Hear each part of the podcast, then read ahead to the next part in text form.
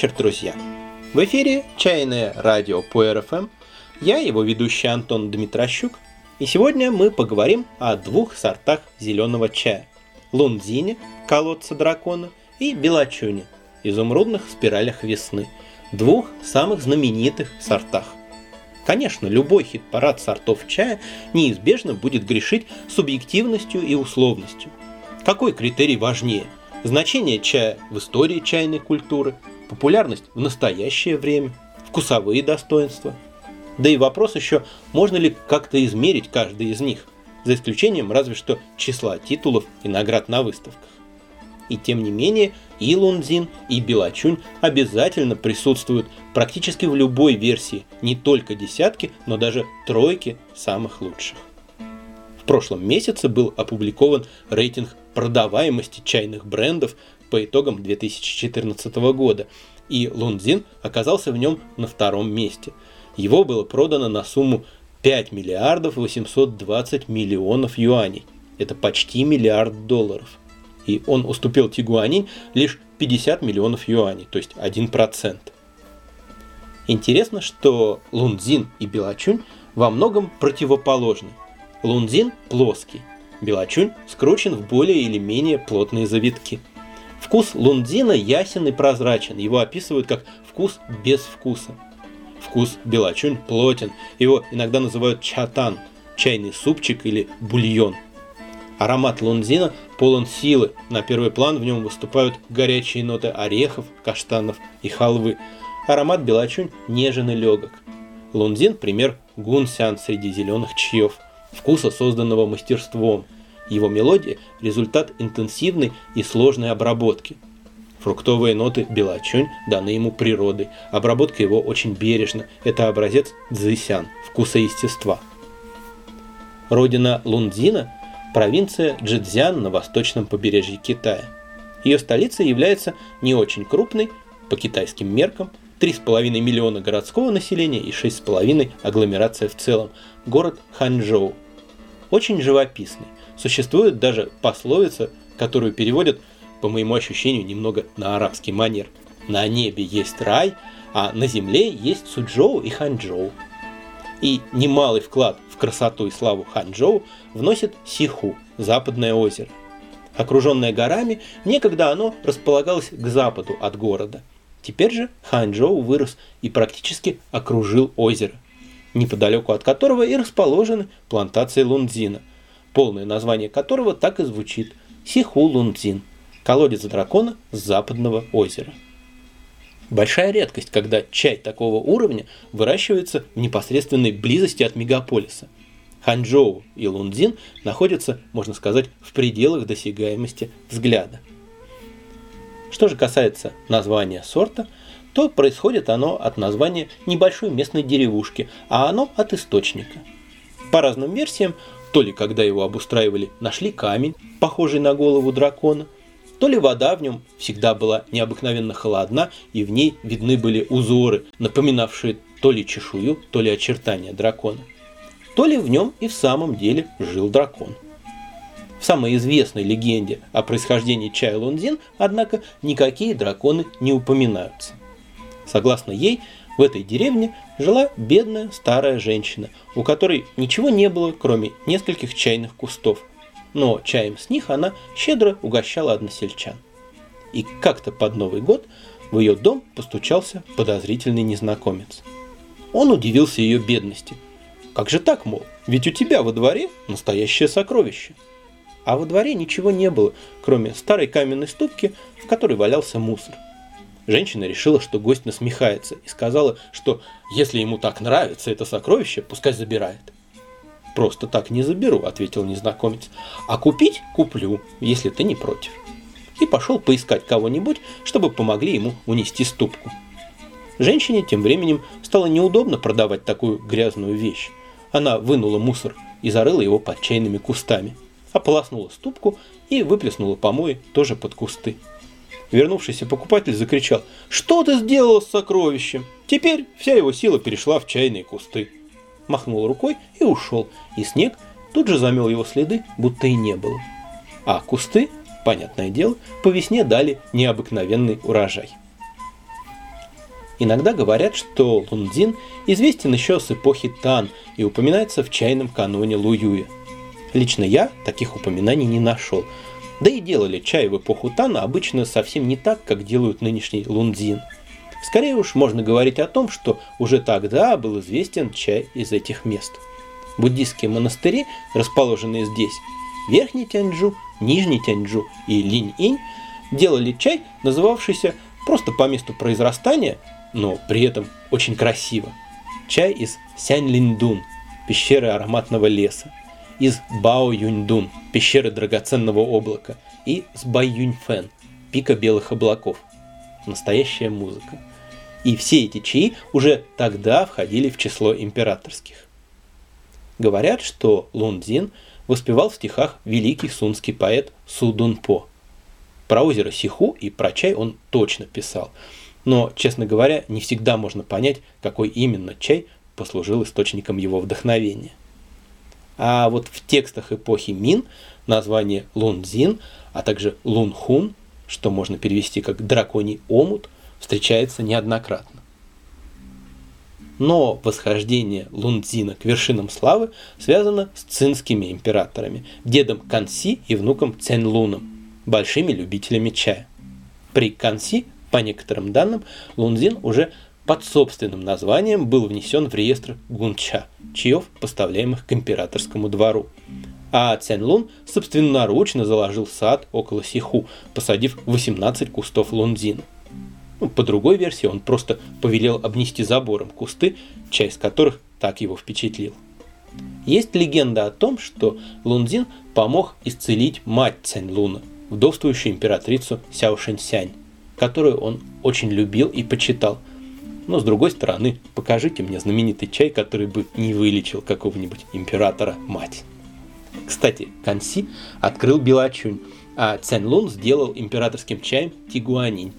Так что эта троица, два зеленых и улун, как какие-нибудь бессмертные эльфы, возглавляют пантеон китайских чаев вот уже третий век – не отстал от императоров династии Ансиньгера и председатель Коммунистической партии Китая Мао Цзэдун. Он очень любил Лунзин, в отличие от Тигуанинь, которую терпеть не мог. И, говорят, даже собирал его своими руками. И вроде бы даже сохранилось то самое дерево, которого касались руки великого кормчего. Его отсадили отдельно и теперь водят к нему туристов. Не знаю, способно ли растение лунзина прожить более полувека, но так говорят. Не раз Лунзину приходилось играть роль государственного подарка. В общем, Лунзин – с долгой и славной историей. Поэты, императоры и коммунисты сменяли друг друга, а он оставался. В чем же его необыкновенность? Большинство зеленых чаев после подвяливания прогреваются, чтобы инактивировать ферменты, предотвратить окисление и устранить излишнюю горечь. Это называется убийство зелени, шацин. Несколько минут помешивания в раскаленном котле или вращения в раскаленном барабане или прогрева над углями и готово. А потом такой фиксированный чай можно спокойно сминать и придавать ему требуемую форму. А у традиционного лунзина сминание и формовка производятся одновременно с прогревом. А это совсем другое дело. Только задумайтесь, насколько это сложнее – во-первых, чай нужно не просто помешивать и не просто прижимать его к стенкам котла. Необходима правильная последовательность движений, в которых только основных 10.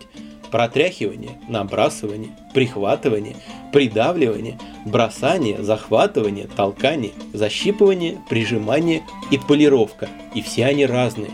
Они должны чередоваться в определенном порядке, и каждый из них выполняется строго определенным образом.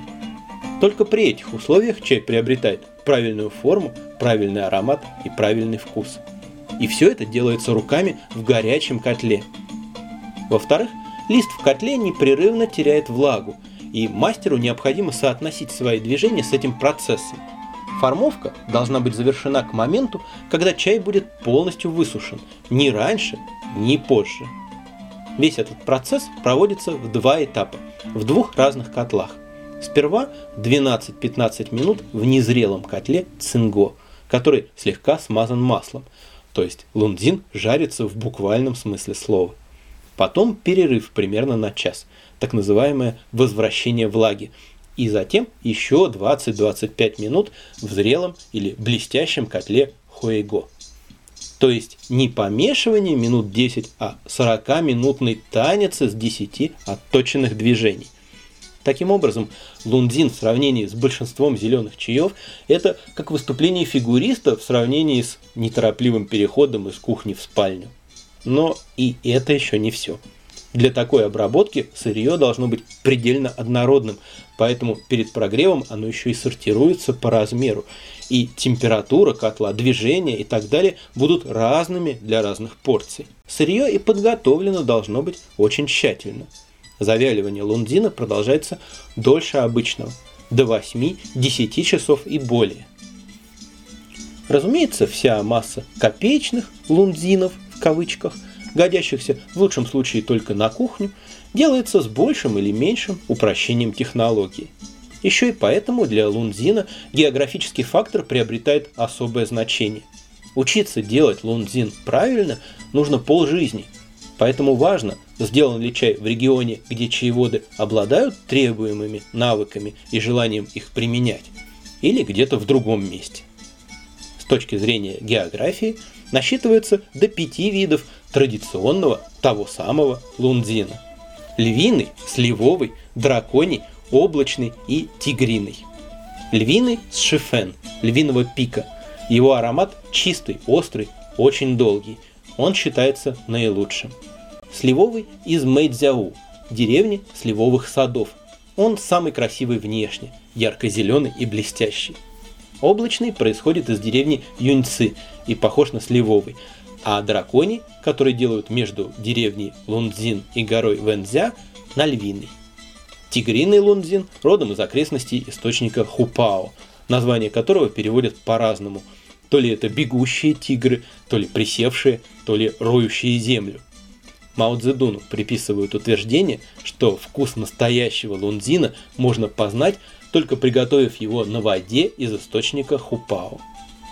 В целом сформировались как бы три стиля – шифен, мэйдзяу и, собственно, сиху лунзин, который нежнее, но с более слабым ароматом. Однако словосочетание сиху лунзин неоднозначно. Так могут называть весь лунзин из-под Ханчжоу совокупно, чтобы отделить его от лунзина из других районов провинции Джэцзян и из других провинций. Наконец, так могут называть и весь лунзин вообще – Точно так же, как Джен Шань Сяоджуном часто называют не только традиционный высокогорный уишанский чай, но и любой сяоджун вообще. Поэтому название Сиху Лунзин, встреченное в российском магазине, увы, не является гарантией качества. А вот Шифен и Мэйдзяу – это серьезная заявка. Кроме того, Сиху Лунзином могут также обозначать лунзин из традиционного сырья – в отличие от современного байча лунзина, лунзина с белым листом, который, как считается, является гибридом обычных кустов с белолистными, из сырья с которых делают чай анзи-байча. Обрабатывается высококлассный байча лунзин по правильной технологии, но разница в сырье дает о себе знать. Байча лунзин светлее, нежнее, ему недостает характерных жареных нот. Впрочем, ценен лунзин не ими, а скрытыми под ними оттенками орхидей и бобовых цветов. Одним из его названий раньше как раз и было до хуасян – аромат бобовых цветов. Надо сказать, что к альтернативным лунзинам не стоит относиться заведомо пренебрежительно. Во-первых, среди них есть весьма достойные, которые никто и не пытается выдавать за сиху лунзин. Например, сычуанский эмэйшань лунзин и тайваньский санся лунзин – у них свой собственный характер. Отчасти они похожи на лунзин с берегов Сиху, но многим и отличаются. Эмэйшаньский вариант мельче, с пронзительным ароматом свежескошенной травы. Он слегка напоминает джуэцин. Тайваньский с более узкими и острыми чаинками и более нежным ароматом со сливочными оттенками. Есть даже российский лунзин – Хризалит рассказывал, что один из чаев Андрея Кульяна из деревни Варваровка, неподалеку от Дагомыса, который тот условно называет «желтым», настолько похож на лунзин, что китайцы, которых Хризалит им угощал, не могли поверить, что этот чай не из Джедзяна. Во-вторых, при интенсивном чаеводстве истощение почв начинает заметно сказываться на вкусе, что заставляет осваивать новые территории не ради увеличения производства или экспериментов и подделок, а наоборот в попытках воссоздать тот самый вкус, как раньше. В этом году, например, благодаря Василию Лебедеву, нам довелось попробовать отличный лунзин из незнакомой нам до этого деревни Уню, черной коровы. В статьях и постах о лунзине часто можно встретить упоминание о том, что лунзин разделяют на категории и сорта в смысле уровней качества, и что их насчитывается от 13 до 36. Возможно, в Китае это и актуально, но для российских любителей чая эта информация вряд ли представляет ценность.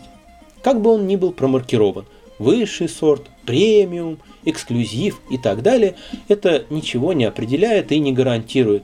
Надо пробовать и разбираться самому.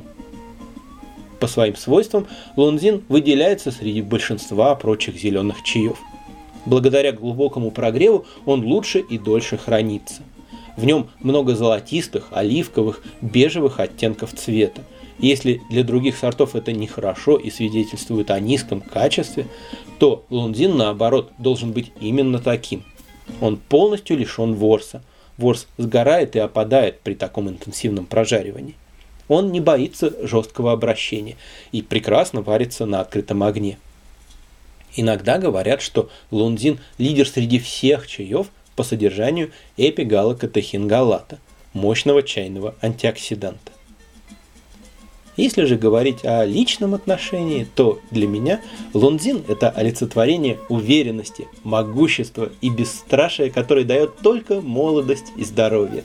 Это момент, когда ты взбегаешь ранним утром на изумрудно-зеленый холм навстречу простору и ветру, и весь мир расстилается перед тобой. А потом ты бежишь вниз, раскинув руки все быстрее, и ничто не в силах тебя остановить. Мы пьем лунзин почти всегда под кельтский фолк, радостную и полную жизни музыку.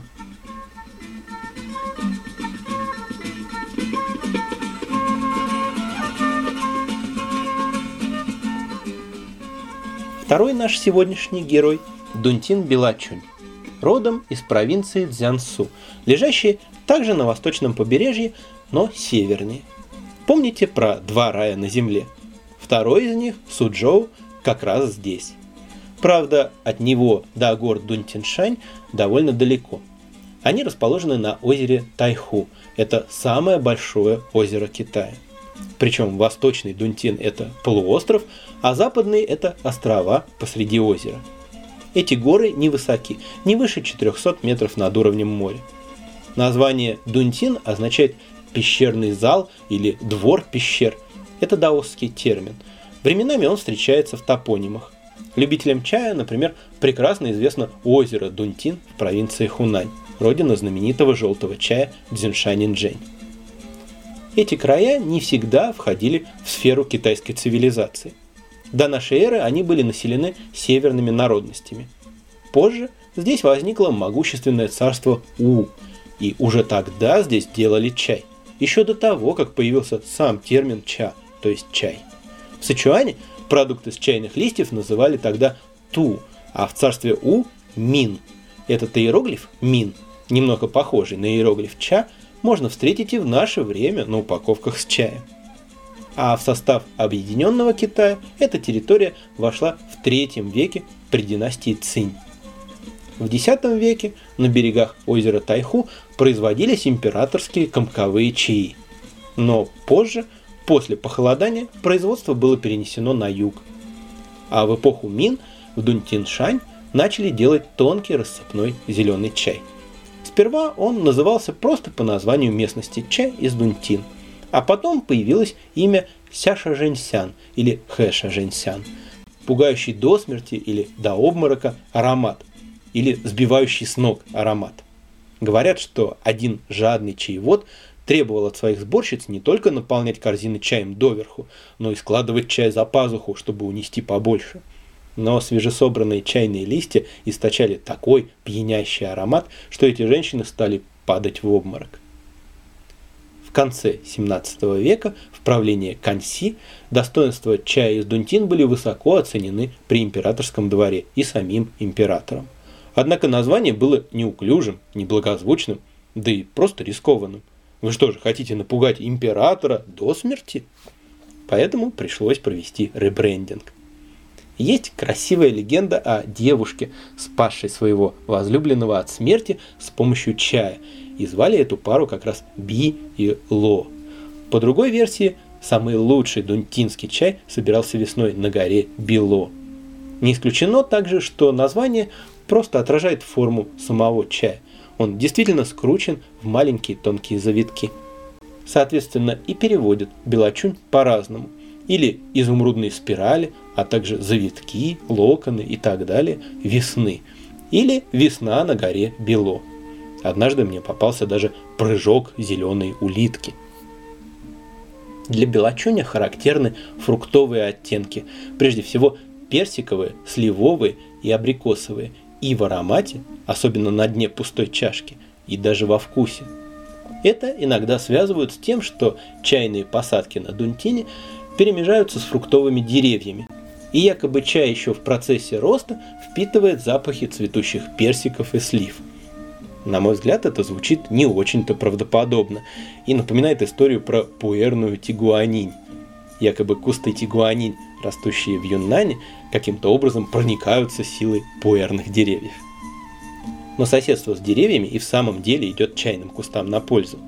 Деревья защищают чай от палящего солнца летом и от мороза и ветра зимой – в тени хорошо себя чувствуют пауки, охотящиеся на вредителей чайных растений и так далее.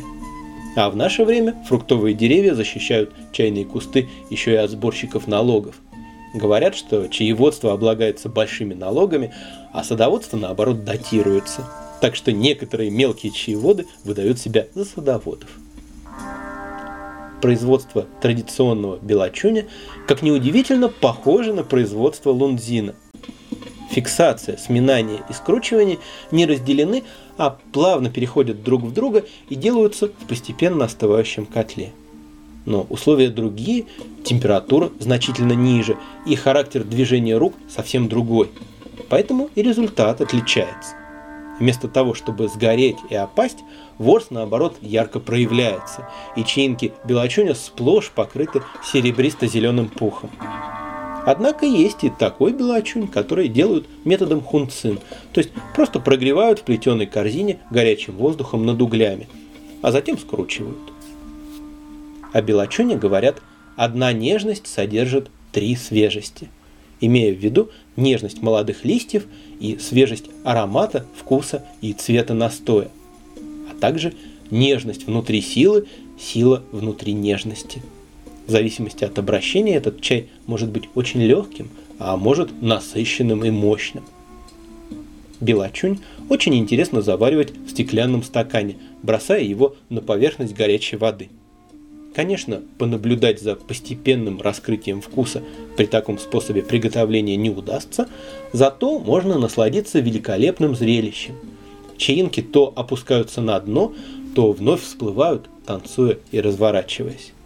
Вот как описывают этот процесс китайские авторы. Как будто из снежных волн извергается жемчуг. Весною окрасилось дно стакана, и зелень наполняет хрустальный дворец. Как и Лундин, Белочунь распространился далеко за пределы берегов родного озера. Кроме Дзянсу, с таким названием делают в Джэцзяне, Сычуане, Юннане и даже в Таиланде. Но альтернативные белочуни за исключением разве что великолепного тайваньского варианта, не могут сравниться с дунтинским по изяществу и тонкости выделки. Их обычно за него и не выдают, а честно пишут «юннань белачунь» или даже просто «чай в стиле белачунь». Как правило, это означает, что чай внешне более или менее похож на зеленый чай номер два в мире. Но чтобы познакомиться с удивительным для зеленого чая ароматом цветущих слив – вам все-таки придется найти настоящий Дунтин Белочунь.